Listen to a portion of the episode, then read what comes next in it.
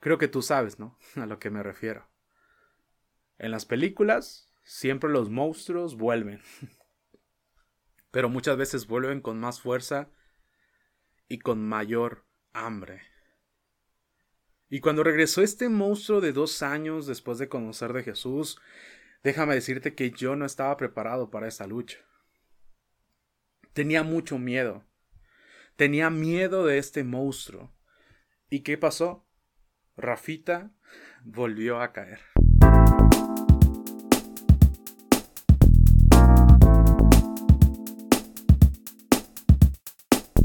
Bienvenido a La Cruda, un podcast por Rafa González. Hablando de lo que no queremos, rompiendo costumbre o pensamiento, moralmente aceptado o inaceptable, impuesto por una sociedad, grupo humano o religión. Hablando la neta y yendo a la cruz.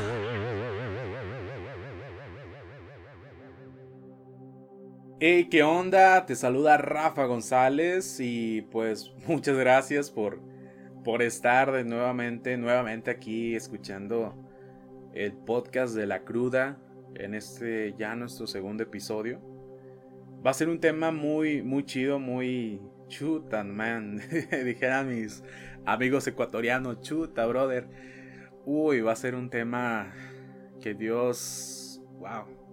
Sé que Dios hablará a tu vida y es un tema difícil, complicado de tratar, pero qué chido, ¿no? Que Dios es fiel, Dios es, es bueno.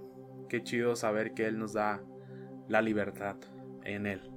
Pero antes de, iniciar, quisiera agradecer a cada uno de ustedes por, por escuchar este podcast. La verdad que me sorprendió muchísimo la respuesta al primer podcast de Gloria. Fue un podcast dedicado a mi mamá. La verdad que si no lo has escuchado, te invito a que le pongas pausa y te vayas a escuchar el primer podcast. Fue un tiempo muy especial, la verdad. Pero muchas gracias a cada uno de ustedes por, por escucharlo, por compartirlo. La verdad que qué chido. Me sorprendió mucho las respuestas, también muchos mensajes que decían, oye Rafa, gracias, fue de bendición, Dios habló a mi vida. La verdad yo me sentí así, wow, la verdad que, que muy agradecido con Dios, porque recuerda, brother, y es algo que tengo muy presente, a Él siempre sea la gloria. Este podcast es para Él, para que otros jóvenes, adultos, adolescentes incluso, puedan escuchar la neta. Y dijera yo, hablando la neta y yendo a la cruz, ¿no? Y pues simplemente gracias por escuchar el primer podcast de la cruda. Y bueno, susurro, susurro, el tema del día de hoy, susurro.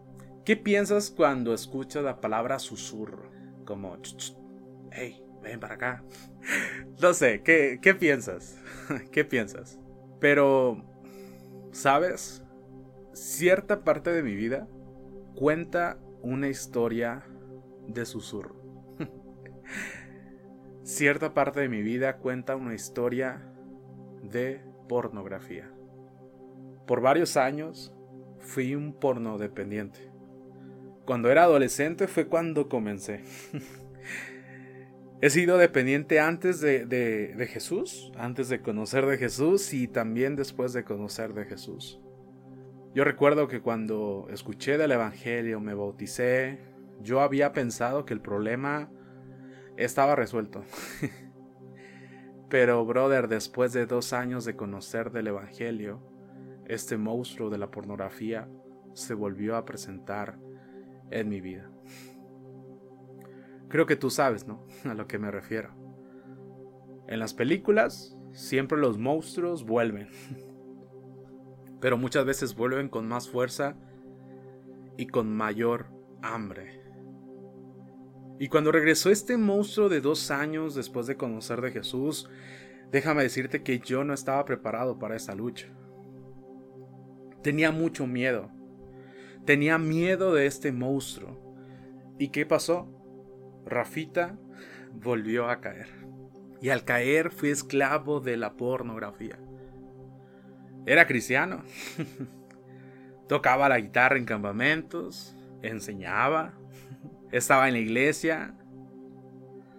Créeme, ha sido un terrible momento de mi vida. Pero gracias doy a, a Cristo que Él me ha liberado. Y escucha algo. Ese tema de la pornografía es algo que afecta tanto a chicos y grandes, creyentes y no creyentes. He visto cómo tanto los chicos como los adultos gritan, gritan diciendo yo necesito ayuda, yo soy esclavo de la pornografía. Y antes de seguir, es, es importante que respondamos la pregunta, ¿qué es la pornografía? ¿Qué es la pornografía? Déjame decirte que la pornografía es cualquier material sexualmente explícito usado para un desahogo sexual. ¿Y cuál es el propósito? De la pornografía es establecer una relación entre el usuario y un partner virtual, en lugar de uno de carne y hueso obviamente, y la pornografía transforma el sexo en una mercancía y también transforma el cuerpo en un producto de que sacar provecho. Interesante, ¿no? La, la definición de la pornografía. Y es importante, brother, que, que demos algunos datos, algunas estadísticas. A mí me gusta, no sé, escuchar estadísticas, saber en cómo estamos, en dónde estamos.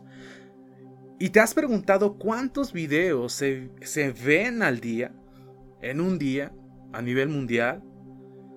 ¿Sabes cuántos?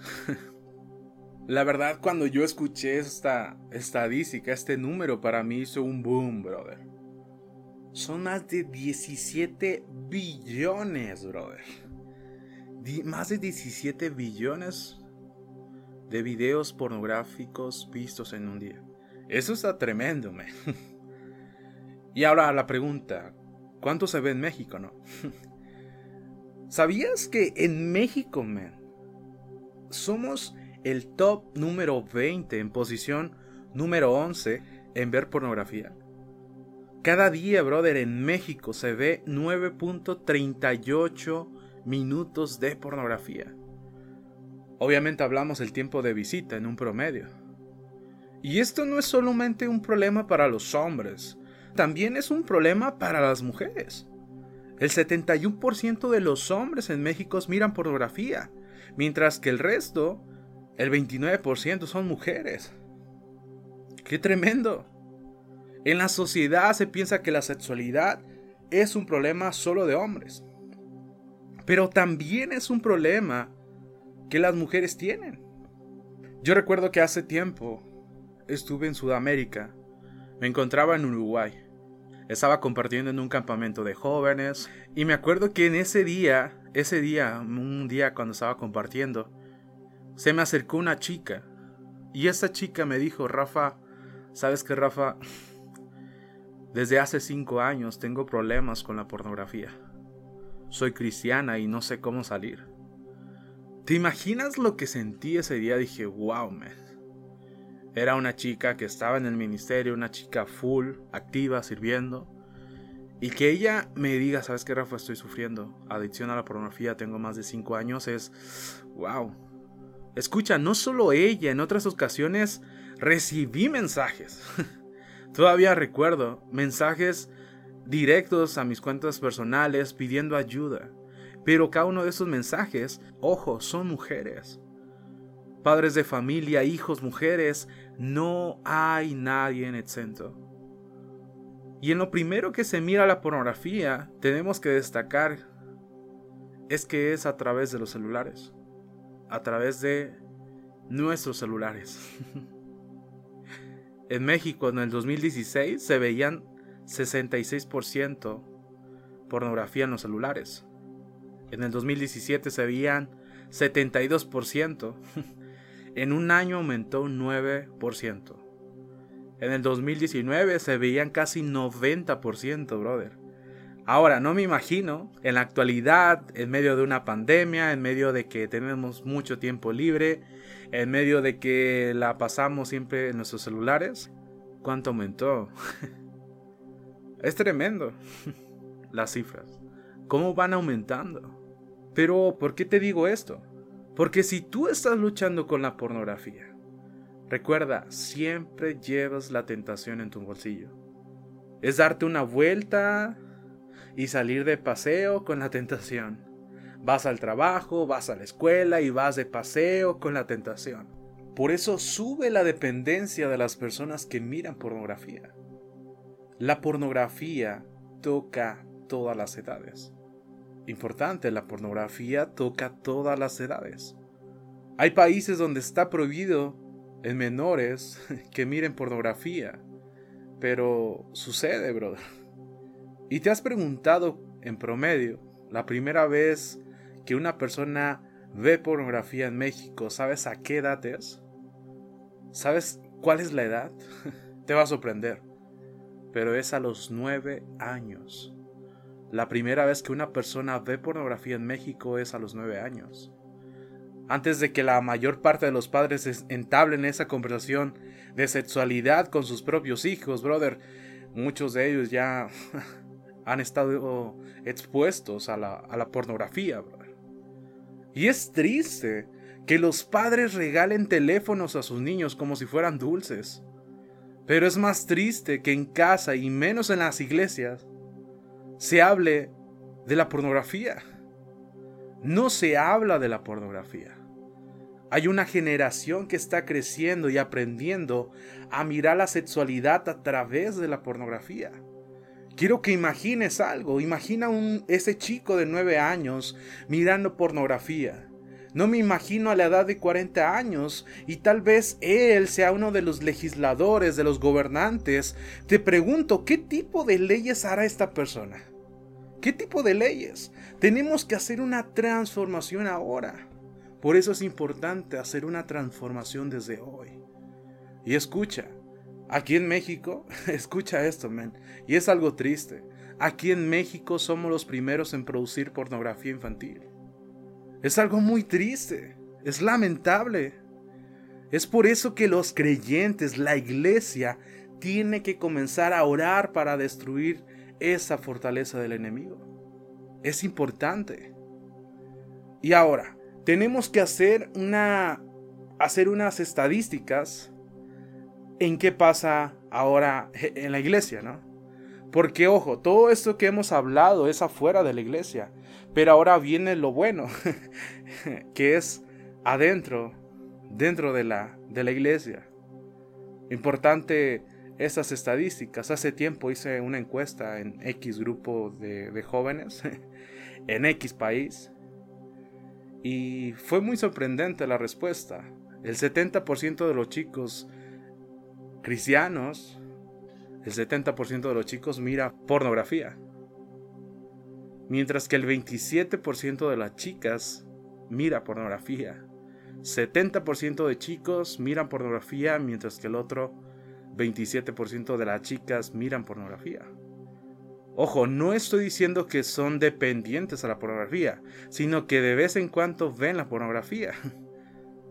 Y esto ha traído dos fenómenos que, que en verdad están pasando y han penetrado a la iglesia. El primero de ellos es el conocido sexting. No sé si has escuchado ese término, sexting. ¿Y qué es el sexting, Rafa, no? Esa palabra es cuando se envía, se transmiten por diferentes redes sociales el enviar una imagen íntima personal a otra persona. Es triste la cifra, pero el 33% de los adolescentes lo hacen. Pero un poco más sexual cuando es al novio o a la novia, o al amigo o a la amiga. 33%. Es tremendo. Muchos de estos adolescentes no comprenden un principio muy importante que hay en la, en la internet ¿Y cuál es ese principio? Que lo, que entra en Internet todo lo que entra en internet no sale. Si tú pones una fotografía en internet, virtualmente tal vez no puede salir jamás en internet. Podrás decir yo se la envié a mi novio, ¿no? Pero ¿sabes cuánto por ciento de las personas que recibe ese tipo de imágenes la reenvía? ¿Sabes más o menos? es el 50%. Quiere decir que si tú envías una imagen, tú estás jugando literalmente a la ruleta rusa con un revólver, con una bala en tu cabeza. Muchas veces pasa que esta imagen es circulada, es enviada por todo el mundo. Sé de varios testimonios de chicas que por culpa de esto han terminado en el suicidio, En el suicidio. Es triste. Es muy triste, es lamentable esto. Pero también hay otro fenómeno que es el selfie explícito o el sexy o visible, que se conoce. Desgraciadamente, esta sociedad nos ha enseñado una cosa. Si tú quieres ser visible en Internet, tienes que ser sexy. Y si no eres sexy, eres invisible. Es, es terrible este, esto que nos ha enseñado la, la sociedad, brother. Si tú quieres ser visible en Internet, tienes que ser sexy. Y si no lo eres, eres invisible. Qué, qué triste, brother. Y esto te lo voy a poner en un ejemplo. Si yo soy una chica y tomo mi Biblia y después me tomo una selfie, te quiero hacer la pregunta, ¿cuántos likes tendré en mi fotografía por esto? si yo la subo a mis redes sociales. ¿Cuántos likes voy a tener? Pero imagínate que la foto sea así. Que me voy a X playa Y en eso me pongo un diminuto bikini, eh, me empiezo a tomar muchas fotos, eh, tomo la foto donde se me ven todos mis atributos, obviamente. Eh, escojo la que creo que tengo el cabello más largo, ¿no? donde mis ojos salen más bonitos. ¿Y qué pasa? Le pones un filtro, la subes, sales guapa. Te pregunto, ¿cuántos likes va a tener, va a tener esta foto? ¿Cuántos likes va a tener esta foto? Personas que jamás han visto, te conocen, eh, nunca te han escrito, jamás te han visto, pero te han visto en las redes sociales, te van a comenzar a escribir por esa red social y van a decir, ay, eres bellísima, quiero conocerte, hay que salir, wow, ¿no? Vivimos en este mundo con la presión de que para vernos tenemos que vernos sexys, tenemos que vernos así. Escucha, si tu cuerpo no está en venta, no lo anuncies. Si tu cuerpo no está en venta, no lo anuncies. Yo sé que me meto en rodeo de fuego, man. Más con movimientos sociales que vemos en estos últimos años. Si tu cuerpo no está en venta, no lo anuncies. Escucha, nuestro cuerpo no está en venta porque nuestro cuerpo es templo del Espíritu Santo. Dentro del creyente vive Dios. Nuestro cuerpo no está en venta porque nuestro cuerpo es templo del Espíritu Santo. Pero, ¿por qué esta epidemia de la pornografía? No? Y para esta pregunta, vamos a decir las cuatro A's. La primera es accesible. Da igual lo, que tengas, ¿no? ya sea que tengas iPad, ya sea que tengas iPhone, eh, una consola de videojuegos, todo lo que sea, todo lo que se pueda conectar a Internet tiene acceso a la pornografía. También es anónimo. Y esto es fuerte, man. Porque yo no sé quiénes de ustedes, los que me están escuchando, están viendo pornografía. Porque tú la miras, la borras del historial y bye, brother. La fuerza de la pornografía es cuando tú estás a solas, Cuando tú estás en el anónimo, en el anonimato, en, el, en lo secreto, pues. si estás luchando con la, con la pornografía, habla con alguien maduro. Si tú estás luchando, habla con alguien maduro, man. También recuerda que la pornografía es accidental.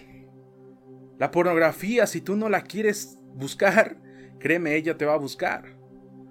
Cuando buscamos en internet, brother, cualquier cosa siempre aparece, ¿no? Una, una mujer al lado, ¿no? Que dice, hey, dale clic, ¿no? Pero parece tonto, ¿no? Pero al paso del tiempo tu cerebro empieza a pensar y a pensar y a pensar y tarde o temprano darás clip, brother, vas a caer. También existe otra palabra que es agresivo, porque la pornografía te, te estanca, penetra muy fuerte en tu mente y en tu corazón. Siempre que pensemos que la pornografía es un problema espiritual, eh, y es verdad, ¿no? Pero también la pornografía es algo mental. Causa un gran daño dentro de nuestro cerebro. Y ahora voy a parar un poquito, ¿no? Y quiero que no te aburras por la clase de, medicina o psicología que te voy a dar, man. Pero en nuestro cerebro hay un sistema que se llama sistema límbico. Creo que así se dice, límbico. que se llama circuito, circuito de la recompensa. Pero ¿cómo funciona esto? No? Cuando tú haces algo que te gusta, algo que te apasiona, ejemplo, comer tacos, ¿no? ¿Qué pasa? E, en tu cerebro se produce una sustancia que se llama dopamina, ¿no? Y te hace encontrar el placer, el gusto de lo que haces. Tu cerebro aprende lo que te gusta. Está aprendiendo esto, aprende durante tu vida lo que te gusta. Pero ¿qué pasa? Cuando tú estás triste, tu cerebro te dice, haz esto, porque eso te hace sentir bien. Para que no estés triste, eh, haz esto, para que estés bien, ¿no? Pero escucha, el cuerpo te pide dopamina y grita, hey, tu cerebro ya me imagino, grita, dame dopamina, dame dopamina, dame. Y el cerebro lo da, pero después de un tiempo, ¿qué pasa? El cerebro se, se satura y ahora tienes que aumentar la dosis de dopamina. O sea, ese placer que sientes al ver pornografía produce tu cerebro dopamina. Pero al ver tres minutos de pornografía cada mes, va a llegar a un punto que tu cerebro pida más, un poquito más, y ahora son cinco minutos, pero ya cada tres días, y así sucesivamente. El problema no es la cantidad de videos que veas, sino lo que puedes llegar y avanzar, man. Porque primero ves pornografía entre hombre y mujer, y luego con más hombres y más mujeres, y después ver cosas que... que, wow. es terrible hasta dónde llega, el pecado, man. Es terrible hasta dónde llega el pecado. La pornografía es la nueva droga, ¿no? Que se dice. Se comporta como una droga. Cuando quieres dejar la pornografía, al igual que las drogas, te encuentras en ansiedad, te sientes atrapado. Hebreos 12.1, parte B, dice, despojémonos de todo peso y del pecado que nos asedia, y corramos con paciencia la carrera que tenemos por delante. ¿Y qué cosa nos hace el pecado? ¿Qué cosa hace el pecado? Según el versículo, nos asedia. Y te preguntarás, ¿qué es asedia, no? Y te hago esta pregunta. No sé cuántos de ustedes han visto películas de tipo medieval, tipo Señor de los Anillos, no sé. Pero en estas películas, en este tipo de películas, ¿qué vemos? Vemos castillos, ¿no? Pero la palabra griega que se usa aquí es la palabra euperistatos, que significa que para conquistar el castillo tenías que asediar primero. ¿Qué significa asediar? Significa atacar en diversas posesiones de la muralla. Y es claro que la mayoría de los soldados o el ejército quiere entrar por la puerta principal, ¿no? Pero, pero también había muchos que estaban en ciertos puntos del castillo para atacar, para asediar el lugar. Y así podían romper la barrera. El pecado es eso, nos asedia. Hay una traducción que dice que el pecado nos envuelve. Y es muy, muy chistoso, ¿no? Pero cuando tú empiezas a mirar la pornografía o cualquier cosa, al principio tú quieres ser fuerte y dices, voy a salir cuando yo quiera, ¿no? Todo está bajo control. ¿Qué pasa? Continúas mirando y el pecado te envuelve. Y llegará el momento donde no puedes soltarte, no puedes moverte porque estás asediado. Eso es lo que hace la pornografía. Te asedia.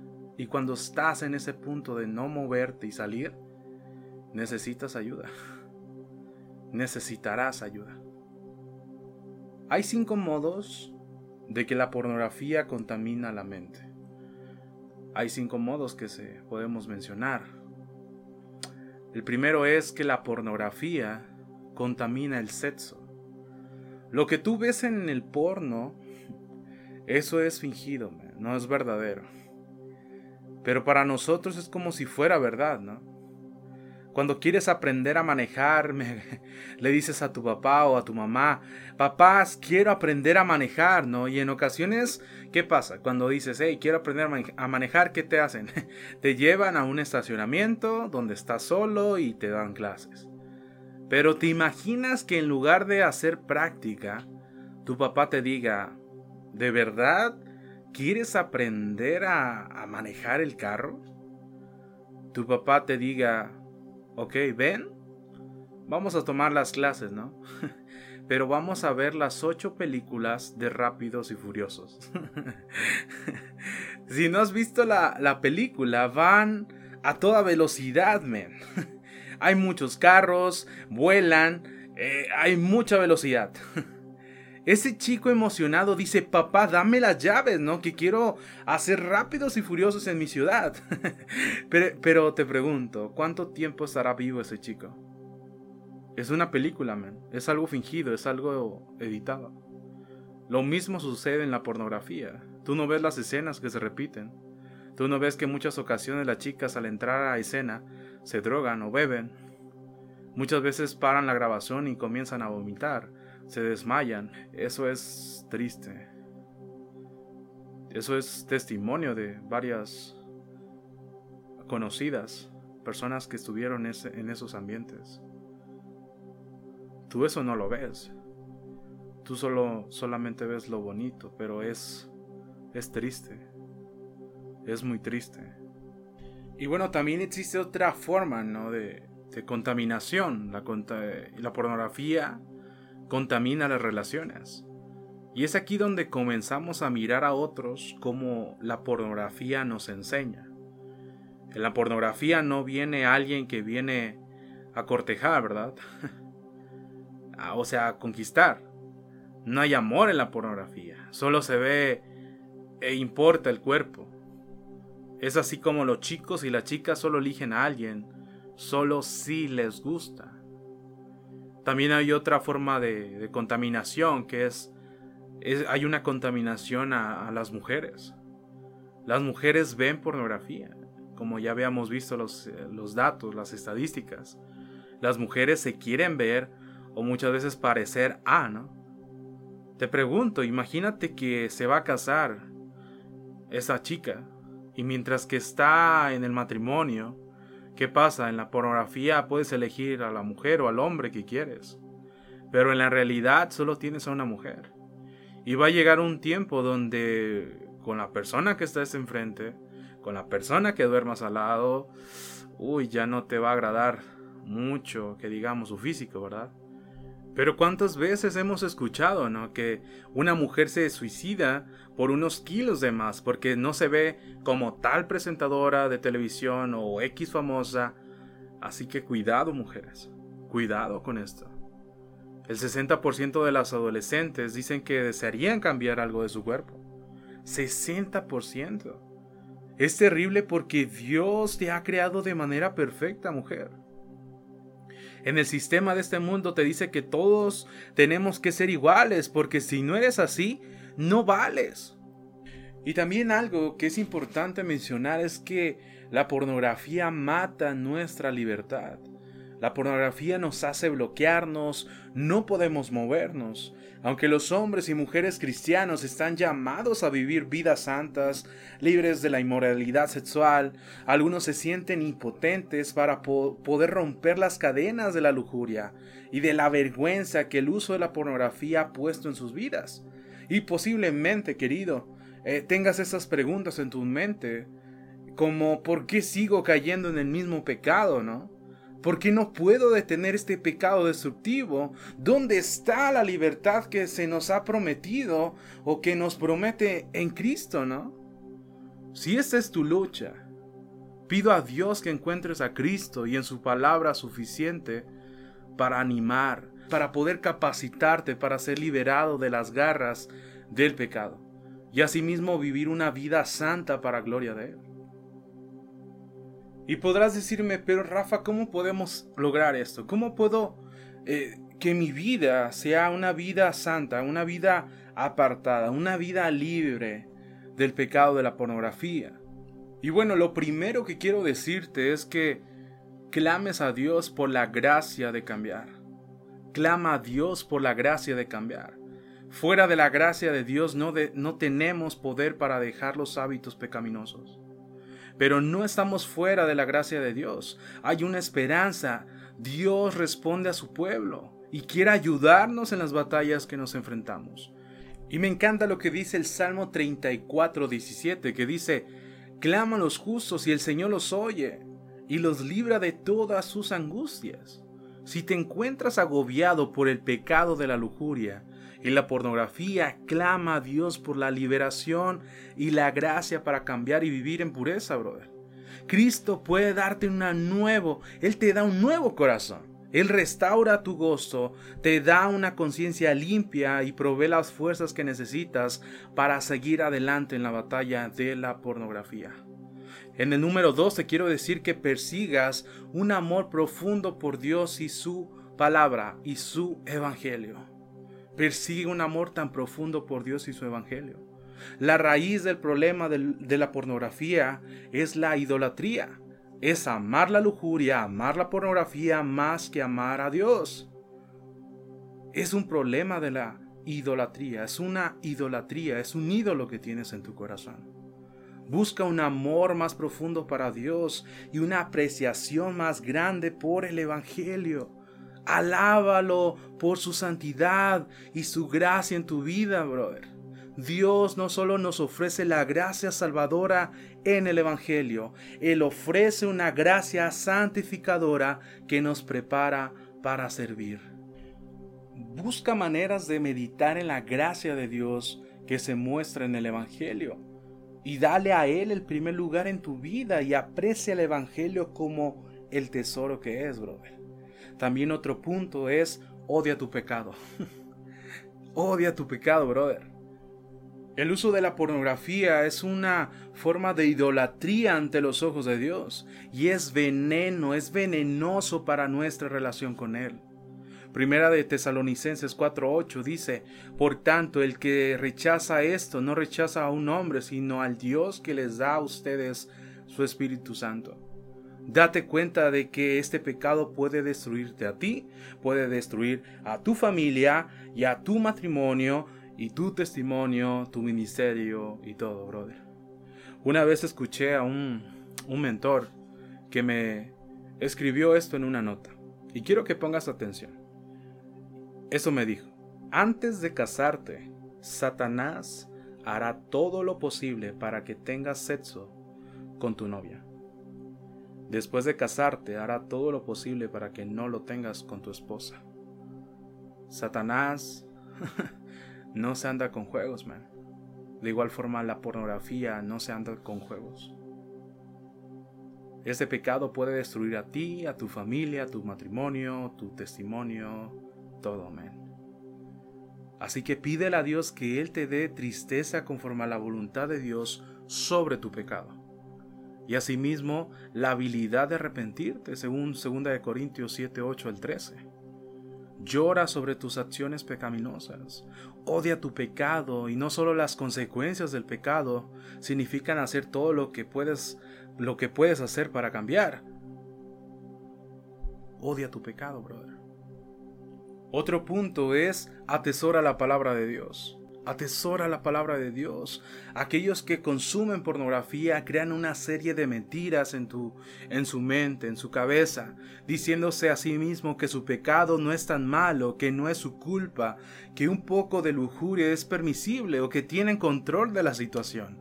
Necesitamos la palabra para contrarrestar las mentiras y enseñarnos sobre la hermosa creación de Dios en la sexualidad humana. Esto nos dará una angustia mayor cuando vemos la belleza creada contaminada por el pecado. Tenemos que memorizar la palabra, meditar en la palabra y asimismo atesorar la palabra de Dios.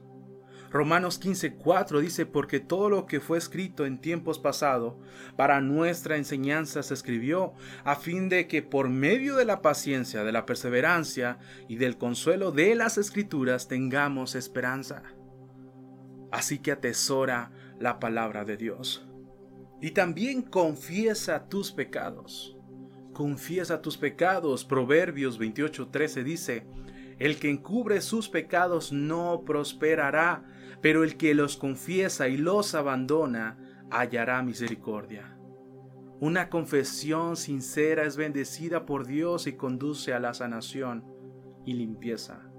Una confesión sincera es bendecida por Dios y conduce a la sanación y limpieza. Humíllate, humíllate delante de Dios. Confiesa tus pecados y clámale por su ayuda en la lucha contra el pecado. Probablemente debes confesar a un amigo de confianza, a un pastor, consejero, incluso a tu cónyuge. La confesión puede ser un hecho bien aterrador, man, pero es algo vital en el arrepentimiento. Al confesar tu pecado, practica sabiduría. Practica sabiduría en la confesión, sabiendo que el uso de la pornografía es profundamente hiriente para los que han sido impactados por tu pecado. No dejes de buscar ayuda en alguien más piadoso en esta lucha. Y por último, no te rindas. No te rindas. En Cristo hay restauración, hay libertad, hay redención y sanidad, brother. A pesar de que es posible desanimarte, que te desanimes en el proceso, te quiero decir, Pon tu esperanza en Cristo y predícate el Evangelio una y otra y otra vez. Toma en cuenta que tus esfuerzos y energías para perseguir a Cristo y luchar contra el pecado son agradables a Él y corre tras Él con toda tu fuerza. Y recuerda esto, si estás en Cristo, tienes un Salvador viviente que vive en ti e intercede por ti. Si estás en Cristo, tienes un Salvador viviente que vive en ti e intercede por ti. Y termino con esto. Lamentaciones 3:22 dice, El fiel amor del Señor nunca se acaba, sus misericordias jamás terminan. Grande su fidelidad, sus misericordias son nuevas cada mañana. Cada mañana. Su misericordia es nueva cada mañana. Así que ve a la cruz, abraza la cruz, abraza el Evangelio. Y esto fue la cruda, hablando la neta y yendo a la cruz. Con este episodio llamado Susurro. Dios te bendiga.